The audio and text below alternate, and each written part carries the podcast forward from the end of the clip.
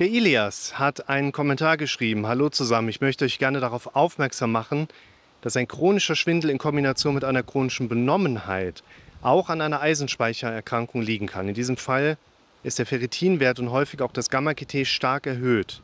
Ich selbst hatte 19 Jahre damit zu kämpfen und erst vor einem Monat hat man bei mir die korrekte Diagnose gestellt. Das, was der Ilias da schreibt, das ist erstmal natürlich ein Zustand, den wir so nicht haben wollen bei den Leuten. Das bedeutet, es ist nicht Sinn der Sache, dass man da draußen unzählige Ärzte und Therapeuten hat, die alle eine Eisenspeichererkrankung übersehen, die normalerweise im Blutbild relativ schnell festgestellt werden kann da muss man natürlich mal in die Tiefe schauen, was ist da gelaufen. Das ist ein Punkt.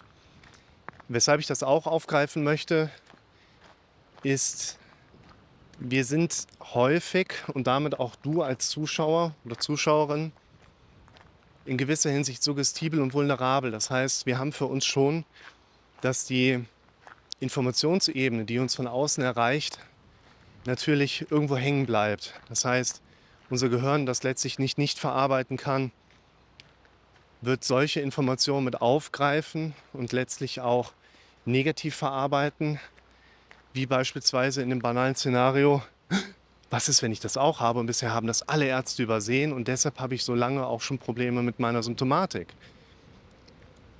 Die Problematik ist, dass es nie eine hundertprozentige Sicherheit gibt. Denn da, wo eine Eisenspeicherkrankheit sein kann, da kann auch vielleicht ein Pheochromozytom sein, was bisher übersehen wurde. Oder da kann vielleicht auch irgendein Bauchspeicheldrüsentumor sein, den man bisher nur noch nicht richtig gesehen hat. Und wir können, wenn wir uns mit dem Suchen beschäftigen, schier unendlich lange beschäftigen. Und dann muss man natürlich auch sagen, wenn man dann einen ersten Suchradius rund hat und alles abgeklärt hat, müsste man eigentlich auch wieder von vorne starten, weil vielleicht hat sich in der Zwischenzeit wieder was anderes entwickelt. In der Medizin geht man deshalb gerne von wahrscheinlich nach unwahrscheinlich. Das heißt, man schaut sich einen Patienten an und überlegt sich erstmal, gibt es eine einfache und schnelle Erklärung für seine Symptome und wollen natürlich auch schauen, dass sie zum Alter passen. Also wenn jemand zum Arzt geht und sagt, ich habe den ganzen Tag Kopfschmerzen, kann das ein Hirntumor sein. Und der ist jung, sportlich, trainiert, 20 Jahre, dann sagt der Hausarzt, nee, geh nach Hause. Wir können mal ein EKG schreiben, aber geh nach Hause, du bist gesund. Warum sagt der Arzt das? Weil nur sehr wenig 20-jährige Patienten einen Hirntumor haben. Und zweitens macht ein Hirntumor in der Regel keine Kopfschmerzen, sondern andere neurologische Symptome.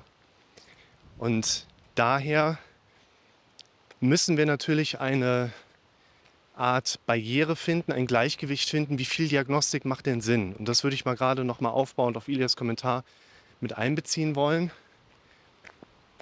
Dadurch, dass wir nie diese hundertprozentige Garantie haben, dass nicht doch noch irgendwas ausgeschlossen werden kann, wo mein Kopf der Meinung ist, dass es auch Verursache für meine Symptomatik sein könnte, müssen wir eigentlich einen anderen Weg gehen als die Diagnostik. Also zunächst macht es immer Sinn, zumindest einmal eine fundierte Abklärung durchlaufen zu lassen bei einem normalen Allgemeinmediziner, der vielleicht noch zum Facharzt weiterverweist. Aber wir brauchen uns dann nicht ja, immer weiter im Kreis zu drehen im Sinne von, der hat nichts gefunden, aber ich fühle mich ja immer noch unwohl, also muss es ja noch was anderes zu finden geben. Oder jemand anderer könnte da noch was finden. Das heißt, nach einer ersten es ist nah, muss gleich aufpassen. Nach einer ersten Diagnostikrunde würde ich sagen, so, wenn der Arzt dir sagt, bist gesund oder vielleicht ein zweiter Arzt dir auch sagt, hier, du bist gesund, dann würde ich sagen, müssen wir erstmal in Kauf nehmen, dass unser Kopf uns trotzdem die Befürchtungen gibt, was ist, wenn es doch was Schlimmes ist, was, wenn es doch irgendwas übersehen wurde, was ist, wenn es doch irgendwas Ernstes ist. Und sollten erstmal versuchen, eine Trennbarkeit zu erschaffen, denn wir können häufig, Tag Katze, na, ja, es Gewitter. Willst du mich da... Ja, komm mal kuscheln. Aber ich würde mich auch gleich gern unterstellen, weil hier ist... Ja, ich habe auch Angst. Hat geblitzt und gedonnert, ne? Ja. Jetzt mal Tag sagen. Guck mal hier. Hallöchen. Ja, kratz dich mal ein bisschen. So, jetzt gehe ich aber irgendwo hin, wo es nicht so nass wird. Da begleitet es mich ein Stück, sehr gut. Und da brauchen wir dann erstmal eine, einen Antrieb, eine innere, wie soll man sagen, ja, ich stelle mich hier unter. Ja, hier nicht. Schade, die hatten da vorne mal eine Bushaltestelle, die haben sie abgerissen. Ähm, Distanzierung von diesem Problem Gedanken, die wir da erstmal mit drin haben, heißt, wir gehen hin und sagen, die Kombination aus negativen Gedanken plus Symptom ist erstmal ein sehr kritischer Punkt für uns, weil